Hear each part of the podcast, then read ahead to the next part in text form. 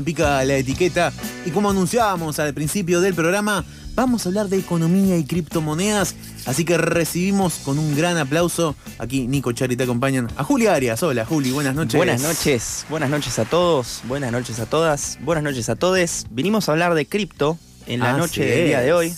Vinimos a hablar de economía y por sobre todo vinimos a hablar de sociedad. Cómo bajamos las cripto, que parecen una cosa tan abstracta y de gente burguesa, Sí, a sí. la sociedad real, a la gente de bajos y medianos recursos y cómo podemos hacer para ayudar a través de las cripto. Bueno, eh, contame un poquito de todo el amplio andamiaje de conceptos y cosas que tenemos para hoy, porque es una columna con di- diversos puntos e ítems a conversar. Exacto. Primero que nada, como siempre, arrancamos esta columna diciéndole a la gente que está escuchando que puede eh, recurrir a los capítulos que están grabados como formato podcast en Spotify, porque Sí, ya sí. fuimos hablando de un montón de conceptos que son súper importantes para entender esta columna de hoy. Así que si hay algo en lo cual te sentís perdido, perdida, eh, te recomendamos que vayas para allá para entender bien qué es cripto, qué es blockchain, todas estas cositas que por ahí no vamos a profundizar mucho porque no nos da el tiempo. Pero para empezar, eh, el punto es eh, empezar a preguntarnos, ¿no? Si a través de las criptomonedas, que son estas monedas que no vienen de un estado, que son monedas virtuales, que son monedas que se pueden transferir a través de celulares, a través de computadoras, que son descentralizadas, si a través de esta tecnología que en principio parece ajena al Estado, que vendría a ser el ente que promueve el bien Sí. común, si a través de ella se puede realmente lograr eh, combatir la pobreza, si a través de ella se puede Ujú. realmente lograr un beneficio humanitario, un beneficio a la Sí. sociedad en general, sin necesidad de requerir una entidad central. Y la verdad es que sí, la respuesta es afirmativa. A ver. Hay muchas personas que se acercan al concepto de las cripto, de la blockchain, de estas nuevas tecnologías, como un concepto burgués, un concepto eh, de, de- de tecnología de ricos y para ricos. Y la verdad es que en principio, si bien empezó siendo un poco eso, la realidad es que en el día de hoy existen nuevos proyectos de criptomonedas que buscan impactar en el plano social de lleno y la tecnología hoy en día de las criptomonedas empieza a dirigirse hacia ese rumbo. Es como si los grandes creadores y, y- y- y fundadores de empresas cripto empezaran en este momento de la historia a frenar la pelota, parar esta creación abismal de riqueza y decir, ok, ¿cómo empezamos a bajar esto a la realidad? ¿Cómo empezamos a ayudar a la gente de a pie con esta tecnología? ¿Cómo podemos realmente generar un impacto y ayudar a las personas que menos tienen a, a través de las cripto poder lograr una vida mejor? Ujú. ¿Y, y- y cómo entonces eh, proceden? ¿Cómo lo aplican a la praxis este deseo? Bueno, eh, en primer lugar, existen diversos proyectos que ya están funcionando. Eh, en particular hay dos que son muy famosos que voy a mencionar. La gente que esté escuchando los invito a, a googlear, a investigar más sobre estos dos temas que son súper interesantes. El primero de ellos es WorldCoin o Moneda Mundial, que es un proyecto que a mí me parece Bien. interesante, pero hay uno que es más interesante todavía y que por demás a nosotros nos copa mucho porque fue creado por un argentino, Santiago Siri, eh, que se llama UBI o U larga I, que son las siglas de Universal Basic Income, Mm, ingreso mm. básico universal. ¿Qué es esto? Haciéndolo súper sencillo, Sí. bajándolo a la tierra, es una criptomoneda que se le regala a la gente por el hecho de ser humano, Ok. de forma tal que te dan Es, mm, perdón, una criptomoneda quizás universal. exacto, una criptomoneda Mm. universal Sería un derecho humano. un derecho humano hecho a través de la tecnología que te garantiza que todos los meses vos estás recibiendo un ingreso de plata en dólares o cuantificable en dólares, porque en Sí. realidad es en una cripto, eh, que te está entrando por el solo hecho de ser humano. Bien. En muchos estados, en muchos países del mundo, se implementa eh, el ingreso básico universal como una política social, de asistencia social. Eh, existen diversos proyectos, por ejemplo, en Estados Unidos, han existido incluso en Argentina proyectos de ingreso básico universal. Algo similar tenemos con la asignación universal por hijo, pero es limitada claro. eh, a cierta edad y se le otorga a los padres. El ingreso básico universal es un monto de dinero que se te da por el solo hecho de ser humano y en este caso esta tecnología permite hacerlo sin un estado de por medio. Bien, de hecho es muy curioso esto que mencionás, porque en los primeros meses de la pandemia dura del 2020 hubo mucha, eh, mucha gente en el paro, o sea, mucha gente sin, sin trabajar de forma activa. Y se debatió bastante esta, esta concepción de un ingreso básico universal.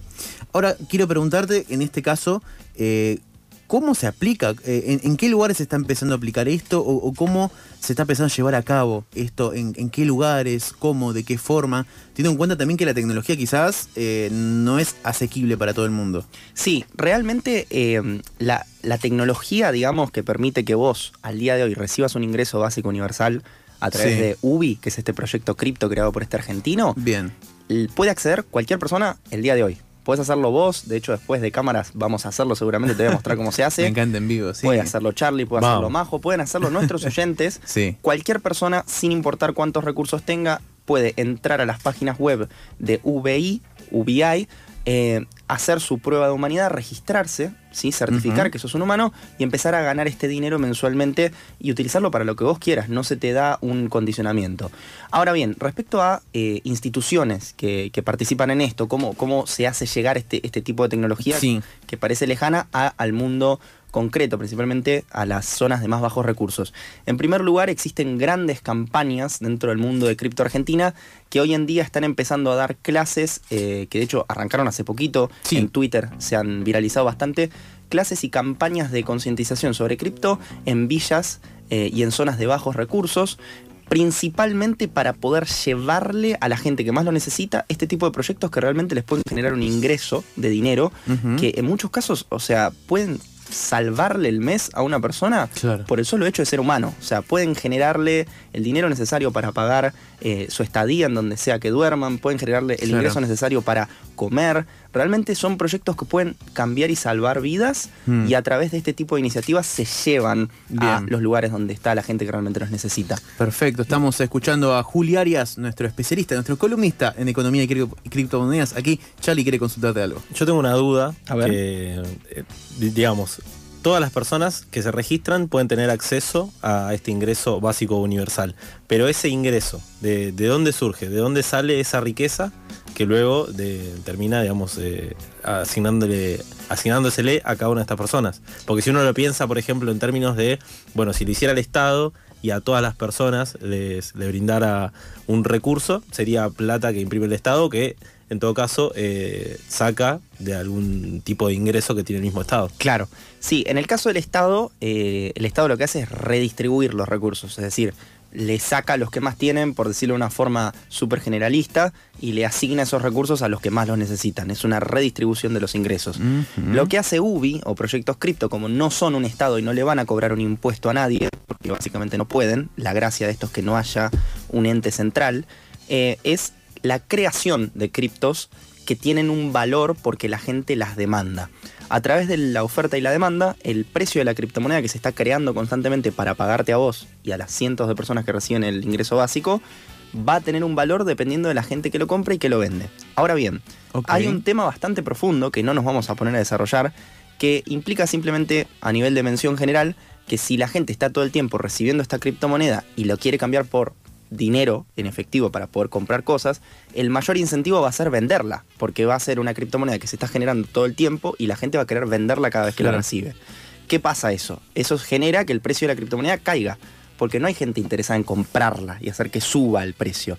Hay gente interesada en venderla para obtener dinero en efectivo Claro. que puede usar para comprar Usufructar. Exacto. Ok. Cosas, lo que sea, comida, lo Claro, que necesites, que es la gracia del proyecto.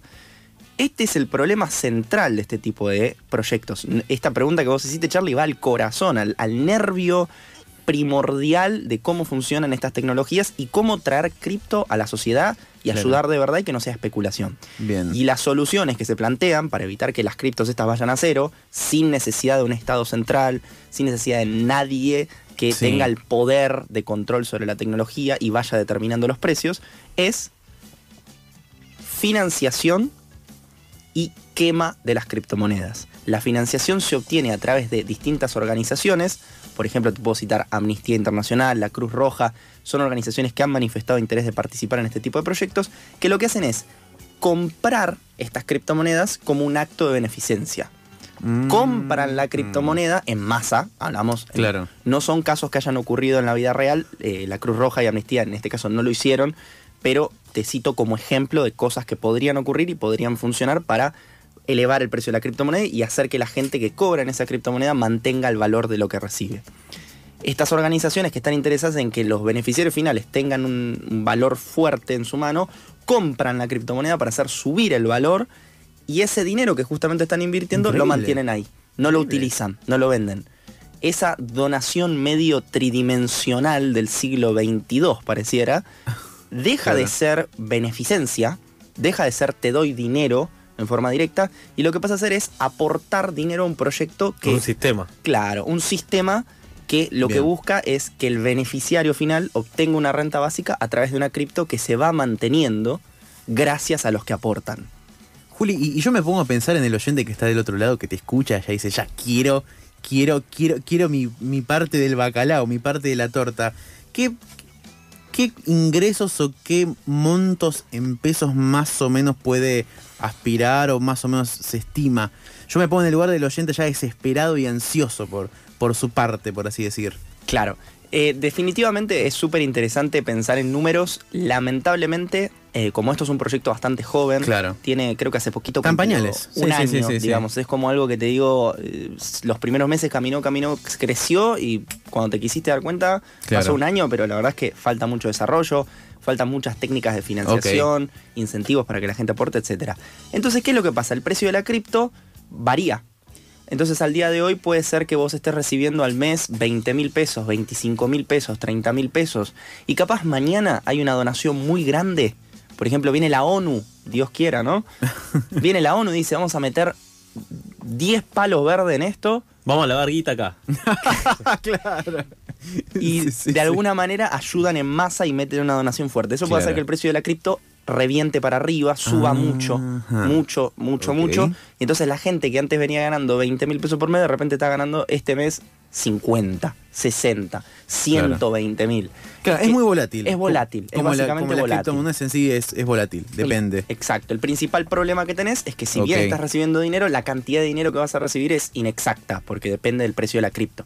Y en esto de pensar soluciones, eh, porque vos mencionabas que el- uno de los problemas podría ser que de repente, claro, toda la gente que tenga esa criptomoneda quiera canjearla por dinero y que eso haga que eventualmente la criptomoneda baje su, su valor. Pero si, mm, digo, pensando, no sé, digo, en esta ciudad, por ejemplo, todas las personas tuviéramos, estuviéramos registradas en el sistema y eh, vos pudieras ir al supermercado a pagar con esta criptomoneda y después eh, el supermercado le paga al proveedor con la criptomoneda y así sucesivamente, podría generar eh, el mismo efecto, podría generar también que no baje. Exacto, de hecho ese es uno, eh, me encanta porque Charlie está como yendo a los distintos nervios del proyecto. No sé si habrás sentado a leerlo. No, no, Lo, lo más gracioso es eso, que le estás pegando con los dardos. Lo único que llegué a googlear es Santiago City, Bueno, ese Mirá. es Santiago City. Muy Ese bien. es para ver la foto. prócer argentino de las criptomonedas. Es, es el número uno eh, en este momento a nivel general. Eh, lo que vos estás diciendo, Charlie, esto de por qué en vez de incentivar a la gente a comprar para donar esa criptomoneda, ¿por qué no hacemos que esa criptomoneda se pueda usar para otras cosas? Así la gente que la recibe, los beneficiarios Claro. finales, no lo tienen que vender. Hmm. O sea, el punto es evitar que la gente lo venda para que mantenga su valor. Ese es el concepto. Bueno, uno de los proyectos que se intenta lograr es, in- digamos, incorporar esta tecnología de ingreso básico universal, esta cripto UBI, a una especie de marketplace, una especie de mercado libre, Claro. donde vos puedas comprar y vender bienes y servicios desde una bicicleta hasta, no sé, agua, Claro. bienes básicos, eh, con esta cripto. De forma tal que claro. realmente ¿Una, NFT o estoy confundido yo con el concepto? NFT sería algo distinto, pero el punto es que, eh, como cualquier otra cripto, sin importar el tipo que sea, lo que se busca es poder utilizarla para intercambiarla por cosas, digamos. Cosas reales, cosas que te lleguen a tu casa, digamos. Como Sí, compras sí, por sí. Mercado Libre, pero en vez de estar pagando con la tarjeta Visa, poder estar haciendo esos pagos con tu UBI, que la recibiste por el solo hecho de ser humano. Claro. De esta forma, este tipo de transacciones reducirían el impacto sobre el precio de la cripto. Entonces, la gente podría estar us- usándola para comprar y vender cosas. El, el proyecto estaría impactando, beneficiando a la gente, creando un impacto real en sus vidas y el precio de la criptomoneda tendría a mantenerse estable. Lo que se busca es eso, lograr un proyecto que le garantice un ingreso básico a las personas Bien. con una moneda estable que no dependa de un Estado. Hay que hacer muchos malabares. Estos son un montón de eh, ideas que se tienen para seguir haciendo crecer el proyecto y estabilizarlo, que es uno de los principales logros que se, que se buscan. Sí, también se me ocurre que los estados, no, no, no, no sé si permitirán tan fácilmente que esto se haga, intentarán por lo menos tener algún tipo de poder de decisión. Bueno, es que evidentemente como en la mayoría de los proyectos cripto que existen y que existieron a lo largo de la historia, el Estado y los estados toman actitudes diferentes. Hay algunos que son mucho más permisivos, eh, que lo ven como algo positivo. Bueno, que, que los privados entre sí, digamos, que las personas no estatales eh, se beneficien entre ellas con tecnologías nuevas que justamente satisfacen algunas de las funciones que el Estado Mm, debería garantizar. Quizás algunos estados lo ven más con, con buenos ojos y otros eh, puede que a lo largo del tiempo tiendan a querer interferir. La verdad es que no han habido expresiones eh, expresas, valga la redundancia, no han habido manifestaciones expresas de ningún ente estatal respecto a esta tecnología. Por el momento pasa desapercibida. Estoy seguro de que si sigue creciendo eh, la cantidad de beneficiarios que reciben este tipo de plan a través de cripto, es muy probable que haya entes nacionales e internacionales que se pronuncien y que Bien. incluso puedan llegar a participar. Bien, bien, bien. Estamos escuchando a Juli Arias, la verdad.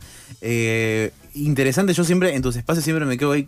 ¿Sabes cómo me siento? No sé si la viste la película, eh, The Big Short. Sí. Eh, ¿Viste cuando se pone a hablar del CTO y se pone a explicar sí, todo, sí. todo- todo el, el quilombo financiero del 2008? Y me siento así y la verdad que es súper interesante escucharte, Juli. Eh, ¿Te queda algo más ahí en el tintero? Porque, por ejemplo, podemos hablar sobre problemas ambientales. Sí, eh, de- las cripto, un poquito de eso, algo también vinculado a las finanzas descentralizadas. Contame un poquito más de eso que te falta. Bueno, eh, dos temas importantes que, que por ahí te limitan el tema de cómo expandir cripto en la sociedad, cómo impactar realmente en la sociedad, son el tema ambiental y el tema del acceso. O sea, que la gente realmente tenga una billetera virtual en el teléfono hoy en día es una excepción. Si vos vas por la calle en Argentina, te metes en un barrio, te metes en el conurbano, te metes en, en el interior del país y le decís, che, pagame con Bitcoin, es muy probable que te miren con cara rara. Entonces, el primer tema a abordar es esto. Como pasa con Mercado Pago aún en unos Claro, lugares. como aún pasa con Mercado Pago, que ya lo estamos empezando a ver como una normalidad. Lo que pasa con este tema de la adopción, se le dice adopción para que la Sí. gente tenga tiempo y, y- y conocimiento para adoptar esta tecnología, necesita tiempo.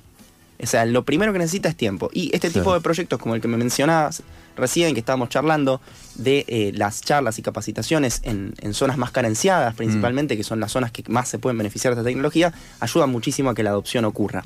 Y en segundo lugar, otro tema importantísimo para lograr el impacto de cripto en la sociedad y que no se vea limitado es solucionar los temas ambientales, que ya hemos Mm. mencionado mucho en otras ocasiones, que la tecnología de las cripto necesita un alto consumo de energía en la mayoría de los protocolos Claro. blockchain que existen. Claro, eh, corregime si me equivoco, pero cuando minás estás con, con una máquina ahí encendida, básicamente. Exacto. El proceso de minado, que ya lo hemos charlado, Sí, ya lo hemos desarrollado en por otros eso. capítulos, eh, requiere tener computadoras, en, en- en los- al menos en los sistemas antiguos de minado, que se buscan modernizar y es muy probable que en los próximos meses, incluso los próximos Mm. años, vayan cambiando, pero los sistemas eh, clásicos de minado requieren que vos tengas una computadora funcionando a máxima potencia Claro. durante largos, eternos periodos de tiempo, Claro. consumiendo energía eh, mucho más de lo normal.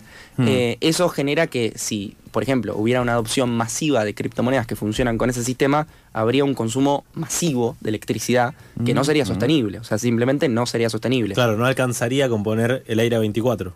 Claro, no, no sería una medida que te, que te solucione el problema. Claro, como, Estaríamos- como diría Macri, eh, si estás en patas y desabrigado, obvio que te vas a consumir más Y energía. claro, sí, flaco. Exacto. no militemos el ajuste ahora, no, por, Por favor. bueno, Juli Arias, ¿y también te quedaba algo de finanzas descentralizadas o ya lo mencionamos? Y bueno, un poquito de la mano del tema de la adopción. Sí. Eh, las finanzas descentralizadas son eh, básicamente aplicaciones eh, que se pueden ver desde el teléfono, desde una computadora, Claro. y que te permiten a través de cripto acceder a servicios similares a los servicios bancarios. Recibir un préstamo, ya esto lo hemos conversado. ¿Cómo puedo recibir un préstamo con Mm. cripto? Bueno, se puede.